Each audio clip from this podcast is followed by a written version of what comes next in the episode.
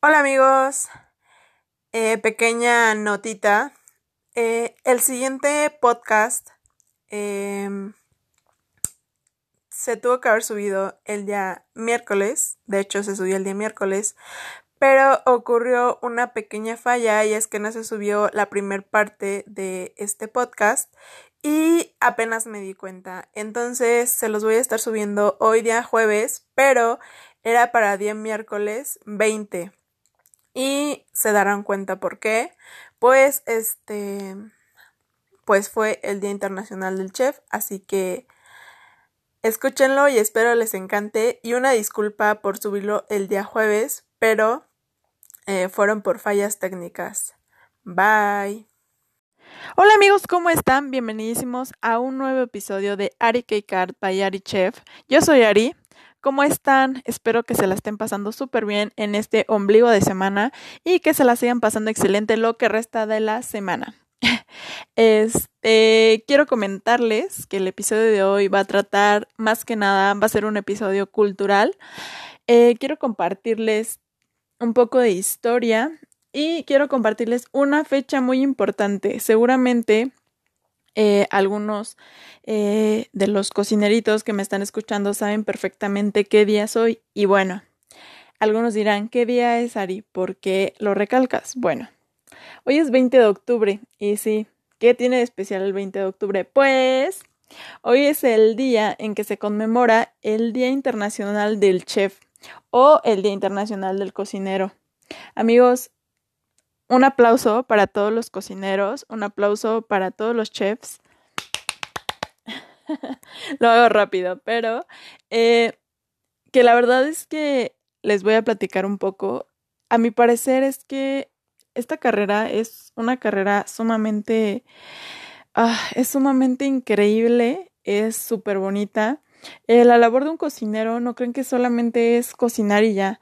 Eh, un cocinero puede mostrarte un platillo eh, pues súper exquisito y detrás de ese platillo no solamente vienen los ingredientes, o sea, sobre ese ingrediente viene mucha historia y mucha cultura y sobre ese platillo que te presentó vienen ideas, este vienen este una serie de sentimientos eh, cuando un cocinero hace las cosas con pasión se nota.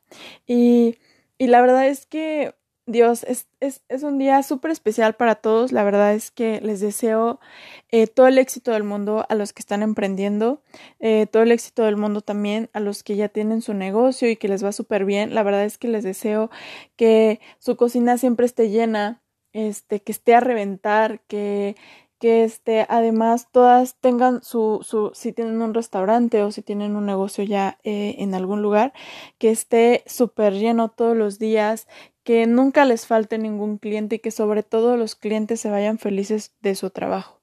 Eh, la verdad es que, como les comento, es una carrera súper bonita y, y se nota en las personas que realmente lo disfrutan. Yo conozco a muchos y a varios que disfrutan tanto esta carrera que lo demuestran con sus preparaciones, con seguir aprendiendo, con seguir estudiando, con seguir compartiendo.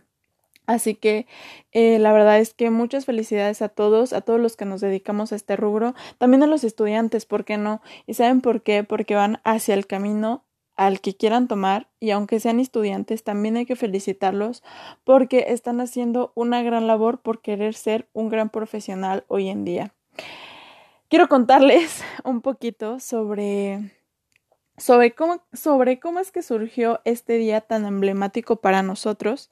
Eh, algo que realmente creo que en una cocina llega súper empoderado. Ah, hoy es nuestro día y así, ¿no? Eh, la verdad es que esta fecha se instauró eh, por la Asociación Mundial Culinaria. Esto, obviamente, para rendir homenaje a todos los que se encuentran encargados de crear todos los platillos que hemos probado exquisitamente y creo que todas las personas que tal vez me estén escuchando han probado, sin duda alguna, sé que han probado por lo menos ahorita un platillo que digan, wow, estuvo increíble. Y créanme que cuando tú pruebas un platillo que te hace hasta sentir la piel chinita es porque el cocinero realmente disfrutó hacerlo y disfrutó poder, em, pues, crearlo, porque conlleva una serie de pasos. No crean que hacer un platillo solamente es poner los ingredientes y ya no. Realmente, por ejemplo, los restaurantes que tienen, por ejemplo, no sé si han escuchado como que, ah, la especialidad del chef o el platillo estrella del chef. Amigos, eso conlleva una serie de, de pasos rigurosos donde el chef tiene que seleccionar exactamente los ingredientes que quiere, cómo los quiere cocinar, cómo los quiere eh, presentar y la continuidad de su platillo.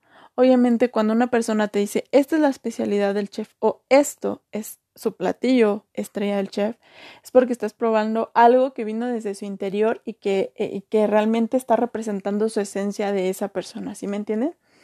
Eh, eh, pues la verdad es que no tiene mucha ciencia. Hay muchos chefs que reconocer, la verdad es que es que pues wow, ¿no? Este, tenemos que admirar a todas las personas que se dedican en este rubro porque no es fácil, no es fácil y créanme que Espero en algún momento traer un chef que esté trabajando en un restaurante o en una cocina grande para que pueda contarles la experiencia de cómo es eh, pues el mundo dentro de un restaurante para que no se queden nada más como que con los negocios personales porque una cosa sí sí voy a ser muy sincera una cosa es trabajar en un restaurante y una cosa es trabajar siendo tu propio jefe teniendo tu emprendimiento. Es muy distinto amigos es muy distinto la carga de trabajo y es muy distinto las áreas que se ocupan dentro del trabajo.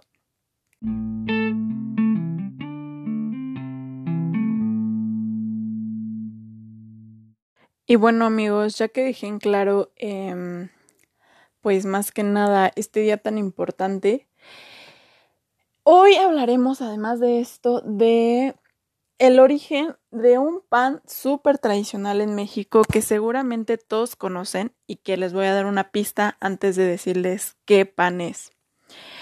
Este pan es, em, pues como ya les dije, típico mexicano. Eh, pero no solo eso, amigos. Es un pan que solamente está una vez al año y que esperamos con ansias. Eh, es súper tradicional y aparte tiene una esencia como que no sé cómo les explico. Llega cierto mes y es como que todo se vuelve melancolía y, y te transmite como emociones encontradas en todos los rubros.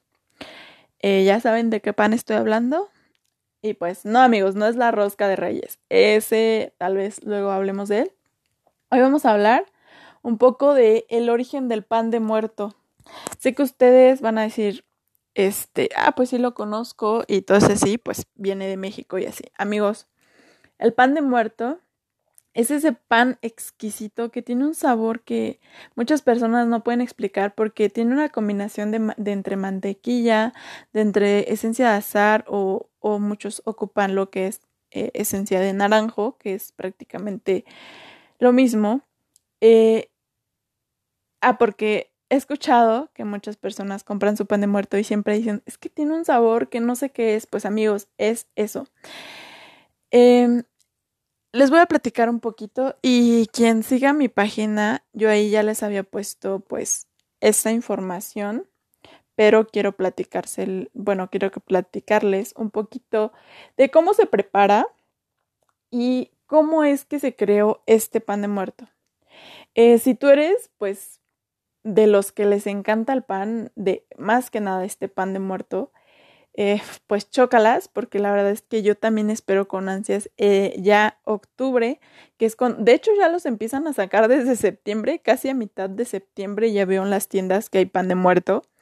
Y es que hay, hay, la verdad es que yo he probado, les voy a contar algo, este, yo he probado distintos panes de muerto. Y no no en distintos, me refiero a distintas como clases o así, ¿no? Me refiero a que he probado, por ejemplo, el mismo estilo de pan de muerto, pero distintas panaderías. Y les juro que cada panadería tiene su toque. Y me dirás, pero Ari, o sea, si tú haces un pan con, con los mismos ingredientes, es ilógico que te sepa mejor en una panadería. Pues no, amigos. Eh, algo que nos decía a mí cuando yo estaba estudiando recién, me decía un, un chef, me decía que era imposible que tú pudieras igualar el sabor de tu compañero de al lado. Y es muy cierto, amigos. Les voy a decir algo. Cuando tú haces pan o cuando tú haces cualquier platillo, eh, te pueden dar los mismos ingredientes, los mismos, se los juro, las mismas cantidades, en las mismas proporciones, con los mismos materiales, y les juro que el resultado nunca va a ser igual. En serio, de verdad.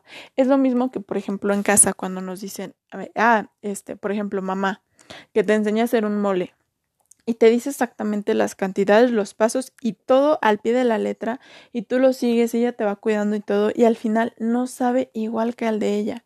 Pues amigos, cada quien tiene su sazón, su toque y todo lo que le puede otorgar y es lo mismo en el cuestión de pan. Les juro que he probado panes de muertos súper riquísimos, deliciosos y hay otros que simplemente los sacan derivados de pues de otros panes como de la dona y así, que la verdad es que solamente los cubren de azúcar, les dan la forma del pan de muerto. Y ese no es el punto, amigos. El punto es hacer el pan de muerto tradicional que tiene los sabores característicos del pan de muerto para poder identificar pues la esencia, la esencia de este pan. Este, les platico un poquito. Este pan, la verdad es que fue creado pues desde la época de la conquista eh, esta época donde muchos sabemos que llegan los españoles a México y pues como tal nos conquistan. Muchos la verdad es que están en contra de esta conquista y otros están súper a favor. La verdad es que yo... Mm, yo estoy a favor y les voy a decir una cosa. No quiero adelantarles otros temas que podemos hablar en los podcast. Podcast, perdón, perdón, perdón, perdón, perdón, podcast. Pero... Eh, Em, creo que el que haya em, esta diversidad de cultura nos hizo poder em, comprender mucho mejor la gastronomía. ¿Y a qué me refiero? Si ustedes, si se dan cuenta, México es un país súper diverso en muchas cosas, en bastantes cosas, en, en este, tanto fauna, flora y sobre todo en elementos eh, comestibles. México es un país súper diverso y que es muy rico en todos los aspectos. Pero si ustedes se preguntan eh, si fue buena o no la conquista, porque muchos dicen, bueno, es que si no hubiera sido la conquista, seguirían matando gente y cosas así, ¿no? Lo que hablan de los sacrificios humanos que hacían que tiene algo que ver este pan, pero les sigo diciendo. Para mí fue una ayuda muy grande el que haya habido conquista, porque tanto los conquistadores se llevaron productos a su a su a su tierra, como ellos trajeron nuevos a la de nosotros, y eso ocasionó, ocasionó una fusión de sabores increíbles. Podemos conocer hoy lo que es el chile nogada, el mole, eh, este, ¿qué más? ¿Qué más les puedo decir? O sea, infinidad de platillos que, por ejemplo, la pizza, amigos, la pizza nunca hubiera existido si los si, si pues ellos no nos hubieran traído, a lo mejor una variante tal vez, ¿no? Tal vez hubiéramos evolucionado en ese aspecto, que obviamente sí lo creo. Pero bueno, dejando al lado, eh, de lado todo este, este mere que tenga, dijeran por ahí, de la conquista, les sigo contando. Este, para los conquistadores se les hacía súper feo que pues hubiera sacrificios humanos. Cuando ellos llegan aquí ven que pues lo primero que hacen los mexicanos o bueno, los antepasados que teníamos era como que sacrificar a humanos de su misma especie para poder satisfacer a sus dioses que en ese entonces y que ahorita los seguimos conociendo, eh, pues ellos lo veían de una forma súper terrorífica y no sabían por qué lo hacían, ¿no? Eh, eh, este, pues los españoles dan como una idea a, a estas personas que teníamos como antepasados eh, y les dan una idea que para ellos era un poquito menos violenta y realmente era súper menos violenta, ¿no? pues era como encontrar una forma de, de que pudieran salvar a las personas en vez de que las siguieran sacrificando y ellos comienzan a decirles que y a sugerirles que se preparara un pan de trigo que estuviera cubierto con, con azúcar roja, ya iba a decir sal, con azúcar roja. Este, ¿y esto qué representaba? Pues representaba lo que era, o bueno, era una simulación del corazón de las doncellas, y esto era para evitar que ellas perdieran la vida. Y, y pues bueno, es que la verdad es que les voy a, les voy a dar, este, les voy a dar otro break, aparte de esto, ¿no? Este, la verdad es que los platillos salen de, de la nada, amigos. Y, y el pan de muerto siento que fue así como que decirles, ¿no? Ah, pues no mates, mejor cocina. Y pues súper bien, ¿no? Porque ahí empezó el primer indicio del pan de muerto. No el primero, más bien, no el primero, porque creo que había otra, otra variante antes de ese. Bueno, continuamos. Eh, bueno, ya les digo que ellos les sugieren que puedan preparar un pan de trigo que estuviera pues obviamente cubierto de azúcar eh, de color rojo, porque si ustedes han visto la película de Apocalipto, se podrán dar cuenta que le sacan el corazón y lo enseñan a los dioses y no sé qué. Entonces esa era la forma de simular el corazón de las doncellas. Y pues nada. Este, se tiene otro indicio de otro pan eh, que era preparado en Mesoamérica. Este pan se preparaba a base de amaranto. Eh, este amaranto se molía y después se mezclaba con sangre que estaba, bueno, con la misma sangre de los sacrificios, y este pan se les ofrecía a los dioses. Entonces, este es como que el antes del que les había contado hace un momento, y la verdad es que, pues, sí estaba medio, pues, raro, ¿no? bueno, ya de ahí, pues el pan, a partir de, pues, lo que le sugieren, ha ido evolucionando hasta convertirse en el pan que nosotros, con, nosotros hoy en día con, este, pues, consumimos y conocemos. Eh, pues han modificado muchas cosas, como pues muchos alimentos se han modificado bastantes cosas y quiero platicarles qué simboliza cada parte del pan de muerto. Pues les platico que el centro de este pan, eh, el circulito que pueden ver que tiene muchos arriba, este simboliza lo que es el cráneo del difunto. Em, pues tal cual amigos, un pan de muerto simboliza a un muertito. no lo es como tal, pero Ahorita pues ya les estoy diciendo por qué no. Eh, de ahí, las tiritas que vemos que están como cruzadas simbolizan lo que son los huesitos de pues de las personas. Es por eso que creo que muchos o la mayoría les llamamos pues huesitos a esas tiritas que tienen. Y aparte de eso, la esencia de azar, eh, la esencia de azar es, es una esencia de, de naranjo que tiene un sabor muy eh, específico eh, y que la verdad es que le da un sabor súper rico al pan de muerto. Esta esencia, muchos dicen que es, es como para evocar el recuerdo de los, de los difuntos. Si ustedes en alguna ocasión han preparado, los que son cocineros o los que se han adentrado un poquito al mundo de la cocina, eh, han, si han este, hecho pan de muerto alguna ocasión, se podrán percatar de que esta esencia tiene un olor súper... ¿cómo, ¿Cómo decirle? Un olor tan específico. Se hace como un olor... Em, no sé cómo decirlo amigos, pero es un olor muy penetrante y, y realmente de repente se hace como entre melancólico y no lo sé, es, es, Aparte es rico, pero no sé, es algo muy específico del pan de muerto. Pero eh, no creen que el pan de muerto solamente se queda ahí en, en, la versión que conocemos. Dependiendo de la religión donde, pues en la que, más bien la que religión que tengan, y también la, la, la región es en donde, en donde va, este, en donde cambia el pan. Eh, por ejemplo, eh, en Puebla se le ponen semillas de ajonjolí.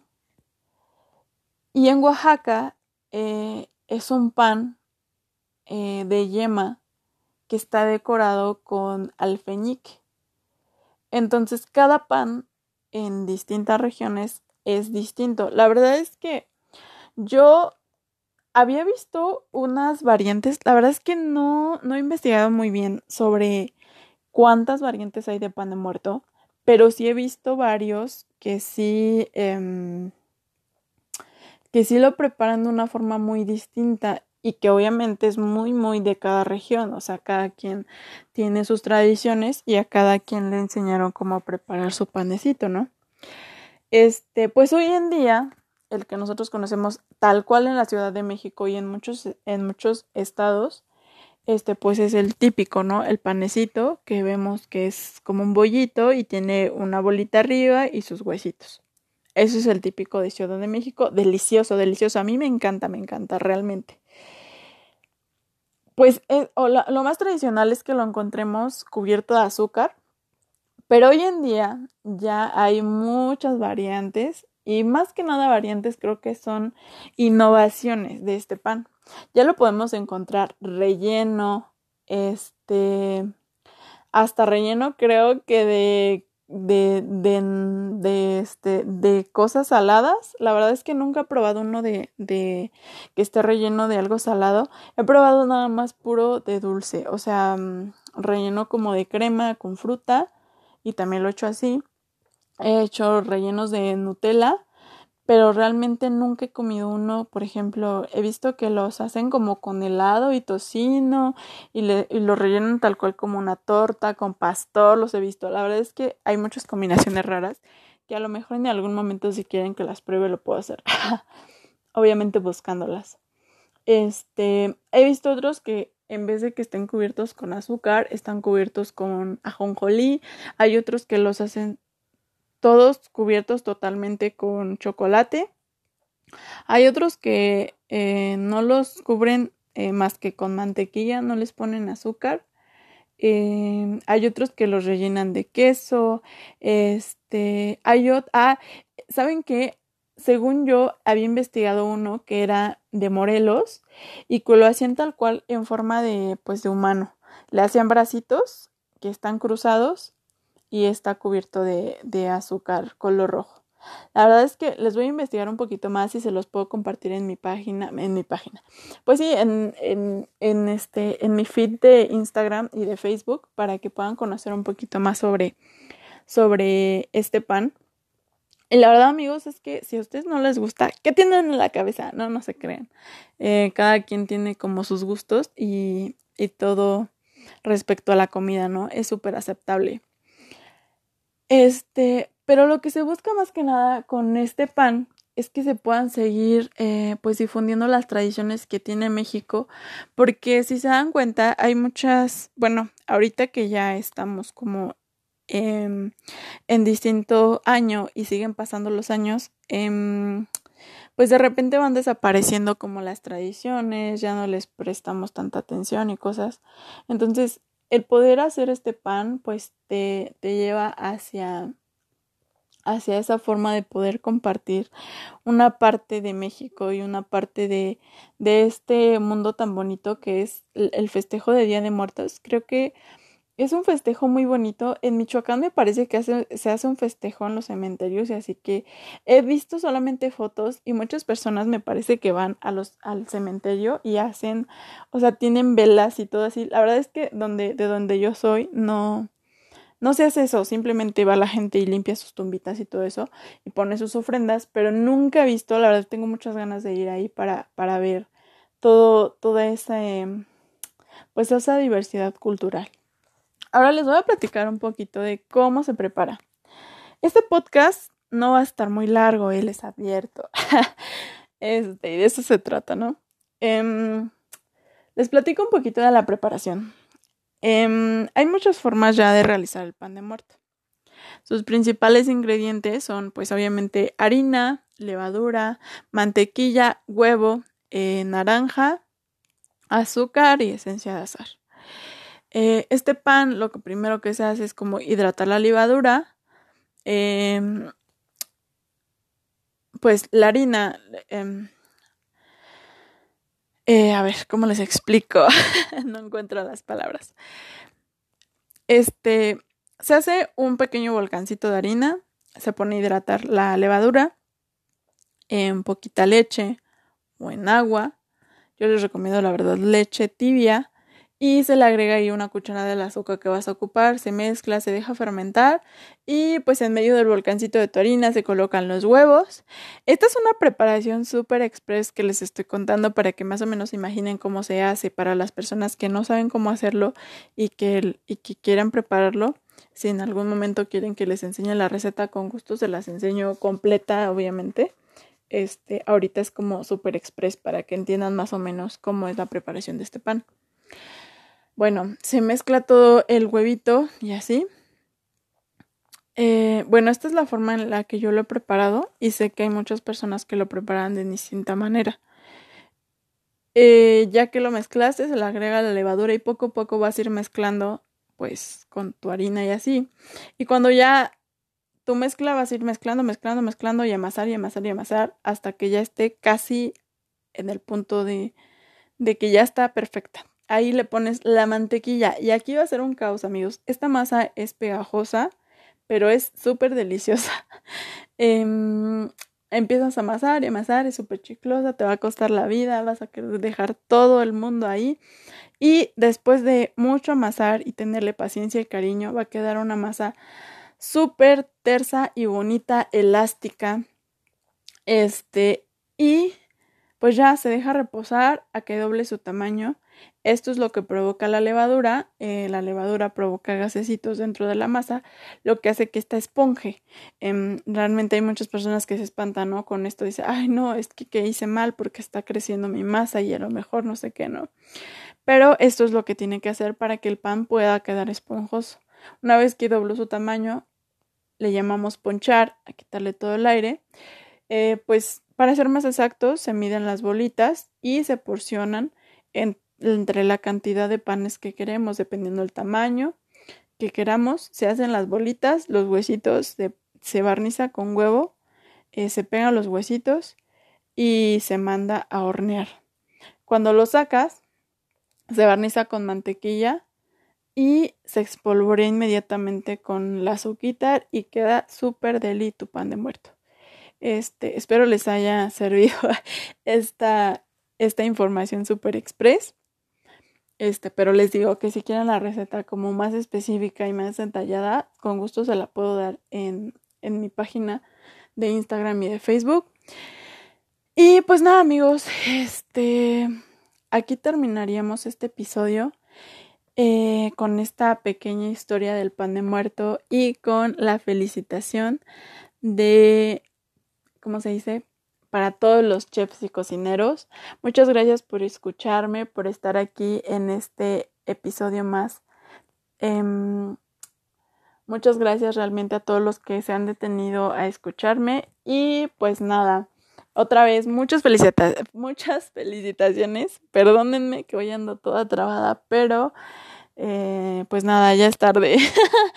Eh, muchas felicitaciones de nuevo a los chefs, a los cocineros, a los futuros cocineros, a los gastrónomos que están estudiando.